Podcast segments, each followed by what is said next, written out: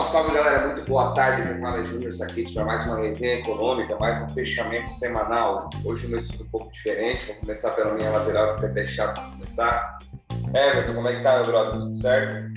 Tudo bem, meu amigo. Mais um prazer mais uma vez participar aqui com vocês desse fechamento semanal. Eu tava meio sumido aí, eu acho que umas três semanas aí sem aparecer.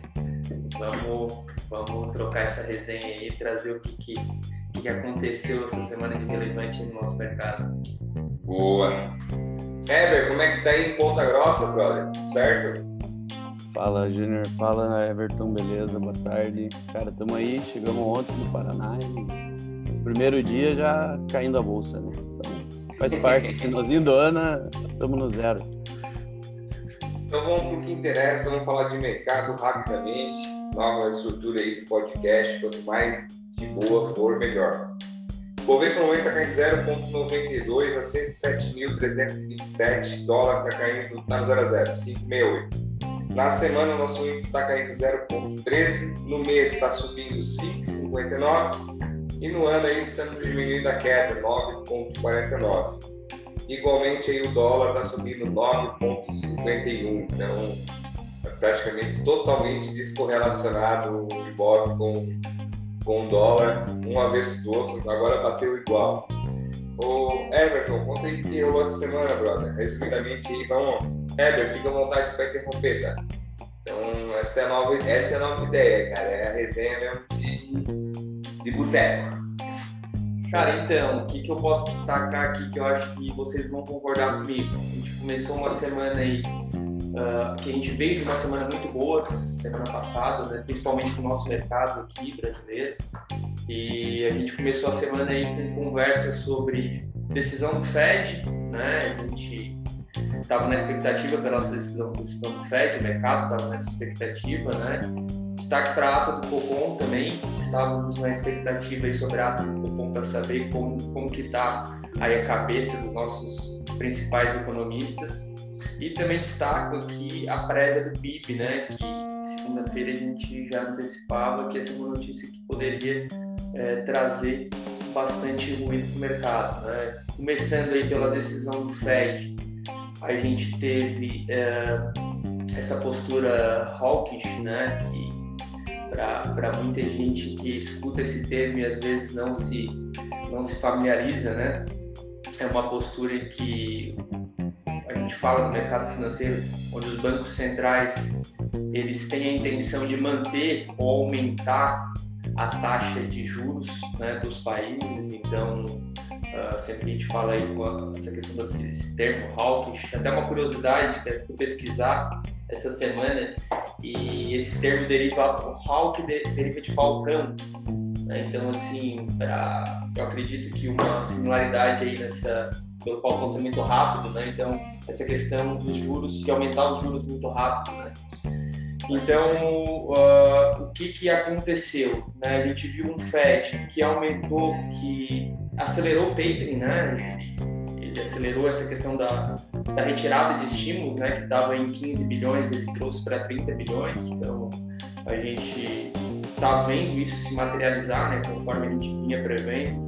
O Fed vem diminu é, vem, vem diminuindo esses estímulos e já, a gente já prevê aí, é, eles, eles anunciaram né, que, que, que para o próximo ano a gente pode ter aí até, até 0,75 percentual uh, de juros lá nos Estados Unidos pela questão da inflação. Né? Vão, ser, vão ser três subidas em 2022, duas em 2023 e três em 2024 a ideia é ficar o juro entre 1,75 e 2,75. E lembrando que seguinte, todo mundo, ah, pois é, o juro tá bombando e coisa nada, mas cara, antes da pandemia o juro era 1,75, entendeu? Então ela vai ter que voltar ao juro normal, pelo menos. Faz sentido? Faz sentido. Assim, ó, que, que, que, é que, pô, semana passada, da outra semana a gente falou que, pô, eu estou no mais alto, o mercado ah, derrubou. Agora todo mundo diz, cara, pelo menos tem uma, um cronograma, digamos assim. Alguns estão vendo.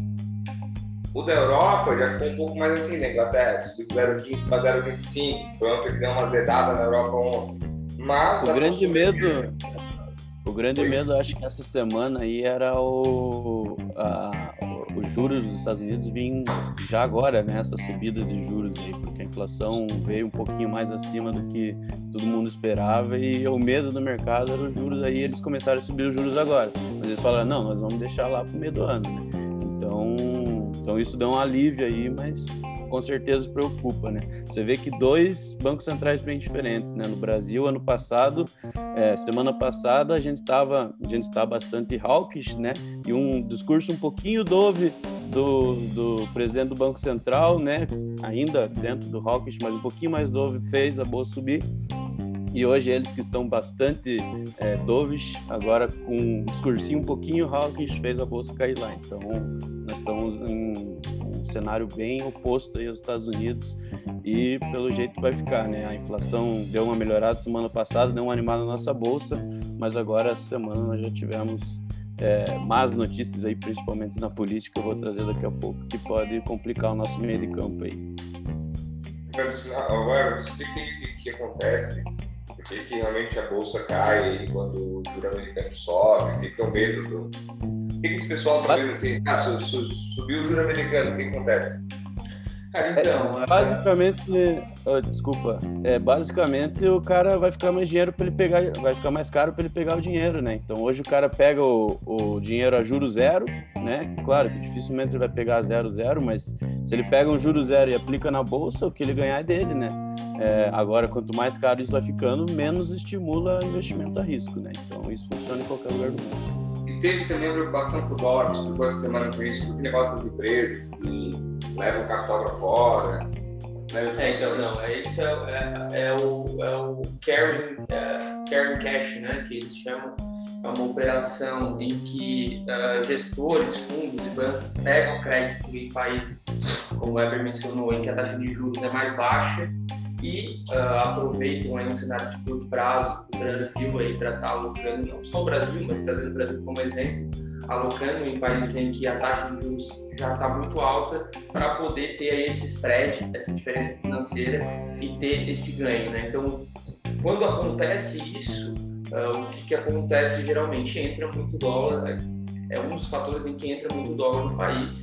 Então, essa questão de oferta e demanda é, pode trazer um alívio aí em cima dessa questão do dólar. É o que a gente a gente não está vendo isso acontecer, né? isso historicamente sempre aconteceu, esse ano não está acontecendo, até porque a gente tinha todas essas incertezas lá fora. Então hoje é, não é só Estados Unidos e Brasil, a gente, a gente acompanha a Europa, acompanha o Japão. Hoje hoje o, o Japão também manteve aí as taxas de juros baixas, abaixo de zero. Abaixo de zero. Então, isso tudo influencia no mercado. Na Europa, a gente teve essa postura também essa semana do aumento de juros por lá. Então, é isso que o Weber falou: o, crédito fica mais, mais, mais caro, né?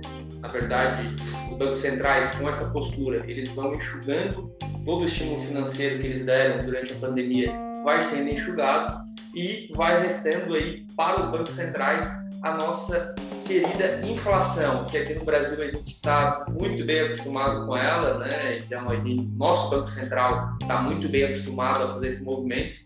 E já antecipando um pouco o que a gente pode falar mais para frente dos riscos para o ano que vem, essa é uma grande questão, né? Como que os países desenvolvidos, eh, toda a Europa, Japão, Ásia, eh, Estados Unidos, vão se comportar, como que os bancos centrais vão se comportar ano que vem é, com relação à inflação. Né? Esses países não estão acostumados a ver inflação, estão vendo inflação esse ano. Né? Então, é, é, isso que eu acho que é uma dos grandes drives do mercado para o ano que vem, é saber como que esses países vão se comportar. Porque qualquer, é, voltando à tua pergunta, né, Júnior, qualquer juro que aumente nos Estados Unidos, por exemplo, para países emergentes, que é o nosso caso aqui do Brasil, isso impacta muito forte. Né? Muito forte em que sentido? Se o Banco Central está pensando no final do ano que vem, por exemplo, o Banco Central brasileiro, em abaixar essa taxa de juros, pô, pensando numa inflação mais controlada, se acontecer esse movimento de juros mais forte nos Estados Unidos, a gente pode esquecer isso aqui no Brasil. A gente vai ter que ter juros mais altos ainda para poder é, é, controlar, controlar essa inflação, enfim, é, controlar essa, essa aversão a risco global, né? na verdade Estados Unidos subindo juros se torna atrativo para os investidores, né? É, terem uma alocação lá é, nessa questão da renda fixa. Então é, é tudo isso, né? Voltando aqui. É porque se a gente for pensar bem, é, o cara que pega dólar a juros zero lá nos Estados Unidos e aplica aqui no Brasil em reais, a gente viu aí no começo do programa que a gente perdeu 9% de, do valor da nossa moeda. Né? Então é, não é tão simples assim, ah, vou pegar zero e vou pôr a 9 aqui no Brasil. Não, o cara já perdeu 9% de ano, né? Se ele transformou o dólar em real, aplicou aqui para ganhar os juros mais altos do Brasil, ele perdeu dinheiro, porque o câmbio nosso desvalorizou essa operação, né? Talvez por isso que a gente esteja enxergando essa resposta no câmbio é, dessa alta dos juros. Com certeza, é, aproveitando esse teu gancho aí, é, é muito disso. É a, a alocação, aquela questão da alocação tática e alocação estrutural. Né? Os países desenvolvidos veem o Brasil como uma alocação tática, uma alocação de curto prazo de risco. Então, é, é, não se materializa tudo isso que a gente fala, né? mas é, é, se a gente, obviamente, vê o Brasil voltando a crescer, aí, voltando nosso PIB a crescer e, e as nossas empresas a melhorar, a gente futuramente espera que o Brasil seja uma alocação estrutural. Hoje, como o Ever falou, é uma alocação de risco, então uh, tem, tem, tudo isso envolvido. Né? Ô Ever, conta pra gente ir fora essa parte de mercado, a gente vai ficar um pouco mais afim do petróleo, por aí vai. Coluna política aí, cara, fundão eleitoral, 5.7 bi, e veta, não veta, passa, não passa. Explica pra gente aí, cara. Você viu a lista aí, se vota sim é porque é contra, quando vota não é porque é a favor. Cara, é um. É, é confuso, é confuso. Não sei como é que eles entendem, cara. Acho que eles entendem, tá ligado? Por isso que eles votam errado, acho, às vezes. Acho que eles, eles só olham lá, ah, meu, meu partido tá mandando eu votar nesse, eu vou votar nesse. Isso. Vamos lá. Cara, a semana foi bem decisiva aí para nossa política, até porque semana que vem começa o recesso legislativo aí, então eles têm que resolver os problemas aí até terça, quarta-feira aí.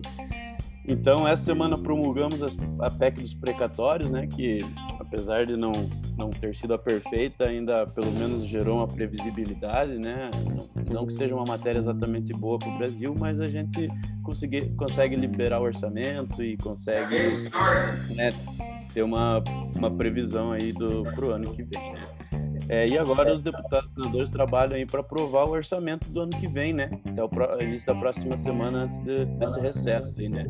É, uma das etapas que precedem essa apreciação do orçamento 2022 justamente é a análise de vetos né, do, do presidente a primeira proposta de orçamento ali, né? Então o presidente havia vetado o fundo o fundão eleitoral, né, que a gente chama, que é o Fundo Especial de Financiamento de Campanhas, de aproximadamente 5,7 bilhões. O presidente tinha vetado, tinha baixado para aproximadamente 2 bilhões e alguma coisa.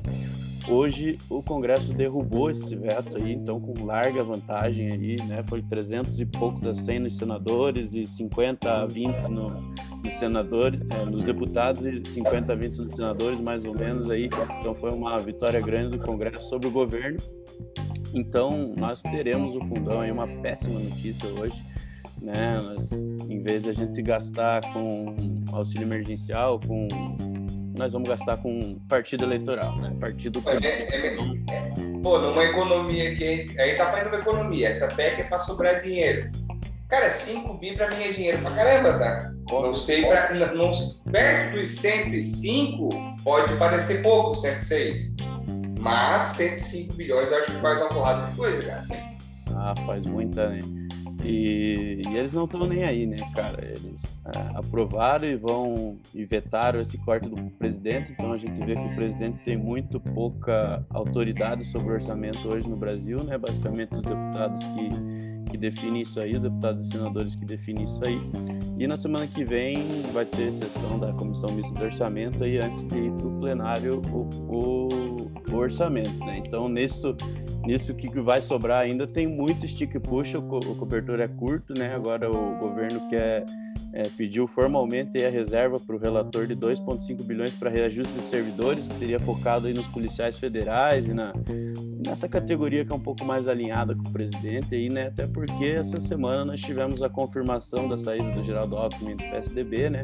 Ele deve se juntar com o Lula e provavelmente o nosso presidente não dormiu bem essa semana, né? Porque com certeza a disputa fica muito mais difícil para ele, né? E, e agora a terceira via também ainda não engatou, né? O Sérgio Moro lançou candidatura, ainda está muito fraco nas pesquisas, assim como João Dória, assim como Simone Tebet, é, Felipe Dávila, enfim, Ciro Gomes. Ciro Gomes não, deixa, não é uma terceira via, mas é, então todo mundo muito sem força, eles estão se conversando muito. Essa semana teve reunião do Dória com a Tebet, do, do Moro com o Felipe Dávila de novo, teve reunião entre a Tebet, o Dória e o Felipe Dávila. É, ainda está tentando se estruturar uma terceira via aí, o que está muito, é, tá muito difícil aí. Provavelmente a gente vai ser Bolsonaro versus Lula aí com e com essa entrada do Alckmin na chapa do Lula, o negócio pode ficar mais complicado. Então é isso, essa semana tivemos notícias ruins aí, infelizmente, que o nosso orçamento ano que vem vai ser recheado de populismo. É, eu não sei vocês, mas assim, é... Além, perdão, Everton, esqueci das emendas do relator, né? Essa semana o STF liberou as emendas do relator aí, né, com com a ressalva de que tenha mais transparência isso aí, então o Congresso se comprometeu a ter mais transparência e está liberado aí as emendas do relator, então pode, pode confiar que o orçamento 22 vai estar tá carregado. Não, é isso, é que eu queria comentar aqui é que assim, é, não sei se vocês perceberam isso, mas eu estou vendo no mês de dezembro, acredito que até pelo fato do mercado nosso ter sofrido muito né, nesses, nesses últimos meses, que muito disso, muito dessa, dessa, ruído fiscal que a gente já está acostumado a conviver, a gente teve esse exemplo hoje, dessa notícia aí que é, que é bem ruim, né? É, mas a gente já vê que o mercado ele já está tão castigado e que a gente não está sentindo tanto esse mês como a gente sentiu outros meses, né? Uh, esse tipo de notícia, de notícia né? não está trazendo tanta volatilidade quanto, quanto trazia antes. Então eu, eu vejo como um ponto positivo né, desse mês, dessas primeiras Eu vejo que isso é por causa que a gente ainda tem lucro muito alto nas empresas. Né? Então essa estabilidade, essa, até a inflação mesmo ainda não bateu no lucro das empresas. Né? Nós temos hoje um Ibovespa, o indicador preço-lucro aí nas mínimas, né? Então, então ou o preço vai subir ou os lucros vão cair, né? Então, é, esse é o grande dilema da nossa bolsa e ver se a gente vai continuar a manter esses lucros, com certeza a gente tem que prever aí uma alta da bolsa, né? Mas se, se a, a situação macro e micro piorar muito, os lucros diminuírem aí, que provavelmente já a gente já vai, vai ver, começar a ver isso no, no quarto trimestre e provavelmente a chance de azedar a nossa vida no que vem aí também continuar alta. Ó, para ajudar, cara, Nova York voltou a cancelar todos os shows na Broadway e exigir máscara novamente. Então. Essa semana o Reino Unido o recorde de infecção, né? Cara, eu falei na rádio agora, o Everton estava ouvindo, cara. Parece que o cara tá naquele mar, tá vindo aquela sequência de onda, tá ligado? A gente tá dando aquela respirada e tal, e. E sai da onda, volta, vem uma onda e. Cara, tá difícil. Então a gente tem que dar, dar um papo. Galera, só pra gente não, não estender muito, Heber, tá melhorando o som ou tá com retorno aí? Acho que tá. Acho que tá. Agora foi. Agora ah, tô com retorno aí, mas segue o jogo. Segue o jogo. Tá, perfeito.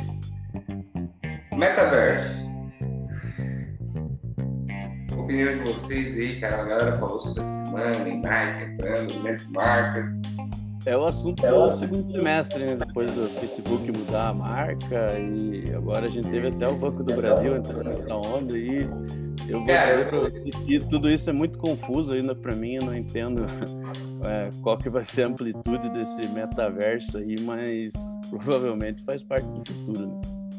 Cara, vou dar minha opinião, vou perguntar de vocês depois. Eu acho que pode estar acontecendo que nem aconteceu na época de 95, 97, com o Windows ali, começou a, a dar aquela crescida, que foi a crise dos pontos bons. Colocaram muito valor em cima de um negócio que ainda não estava bem estruturado. Eu acho que o metaverso pode cair por terra nessa parte de não estar totalmente tecnologia adepta a isso. Tá, vamos lá, vamos estar óculos. Tu vai andar onde?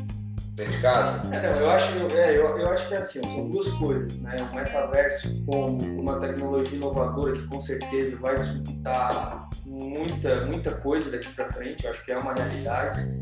E a outra coisa é o metaverso com relação ao investimento, né? pensar em, em metaverso relacionado com, com o investimento. Né? Eu acho que o Facebook é uma empresa que não tem muito o que falar do Facebook, né? Vem, vem, vem com um crescimento exponencial incrível, pessoas brilhantes trabalhando lá, mais de 60% da, dos funcionários hoje do Facebook não precisavam estar lá. Né? Eu falo isso, eu falo muito isso das, das empresas do Vale do Silício, né? é só desenvolvimento, uh, funcionários que só pensam em desenvolvimento. Uh, então, assim, eu, eu acredito muito na força do Facebook, né, que agora é, é Meta, e eu acho que realmente eles, eles, eles conseguiram aí, é, nesse momento um pouco difícil para as empresas de tecnologia, porque eu falo que é um pouco difícil. Vive-se vive, vive a expectativa de um sell-off, né, que a gente costuma falar na economia para as ações de tecnologia nos Estados Unidos, né? principalmente as empresas que estão no S&P, por essa questão de, de, diminuição de estímulos, essa questão que o Weber já falou de um, de um, crédito mais caro, essas empresas elas se financiam, né? então é refeito todo o valuation, caso ocorra esse aumento de juros um pouco mais rápido, um pouco mais devagar. Então eu acho que esse é um desafio para todas as empresas de tecnologia no ano que vem, né? Essa questão uh, de, de tal ou não estar tá na máxima histórica dos preços, enfim. O que a gente pode dizer é, são empresas que estão dando lucro bilionário, como o Weber falou, a gente está sempre acompanhando os, os balanços, os lucros estão crescentes, e eu acho que o único sinal de alerta que deve ser ligado é a partir do momento que o Facebook ou qualquer empresa que esteja ligado com a questão do metaverso comece a não, não dar lucro, por exemplo, não, não dar o lucro esperado né, pelo, pelo, pela economia. Então, eu acho que o próximo balanço, principalmente do Facebook, todos esses investimentos que vem fazendo nessa questão do metaverso, vai trazer muita resposta para a gente nesse sentido, né? de, falar, de ver o metaverso como realmente uma solução é, bem interessante, não só para nossas vidas, mas também para os investimentos, né, para o futuro. E muito é, a ver com criptomoedas também, né? Sim. É, se a gente for ver essa alta das criptomoedas, aí pode ser explicado também por esses juros muito baratos, né? O cara receber um dinheiro né? Até o dinheiro do auxílio emergencial ali, juro zero, esse dinheiro estava muito fácil para, né, no mundo inteiro praticamente. Então o pessoal comprou, comprou criptomoeda e agora chegou a hora de pagar essa conta, né? Apesar de ser juro zero, tem que devolver o dinheiro, né? Então a gente está vendo um sell-off nas criptomoedas, tá muito provavelmente por esse começo de movimento de subida de juros e preocupação com a inflação aí nos Estados Unidos. Então eu acho que eu o comportamento das criptomoedas, eles vão dizer muito aí sobre esses futuros. Perfeito, galera. Vamos que interessa. Vou ver para semana que vem. Quinta, quinta, né? Sexta não trabalha, é isso? Sexta não opera? Sexta não, é quinta, né? Acho que o última. Ah, não, tem mais uma semana depois ainda, não é a última do ano. É, depois vamos meter um, uma retrospectiva aí. Estamos pensando nisso aí. É, 107, 120 agora. 107, 120. Semana que vem eu vou jogar no 108, 500.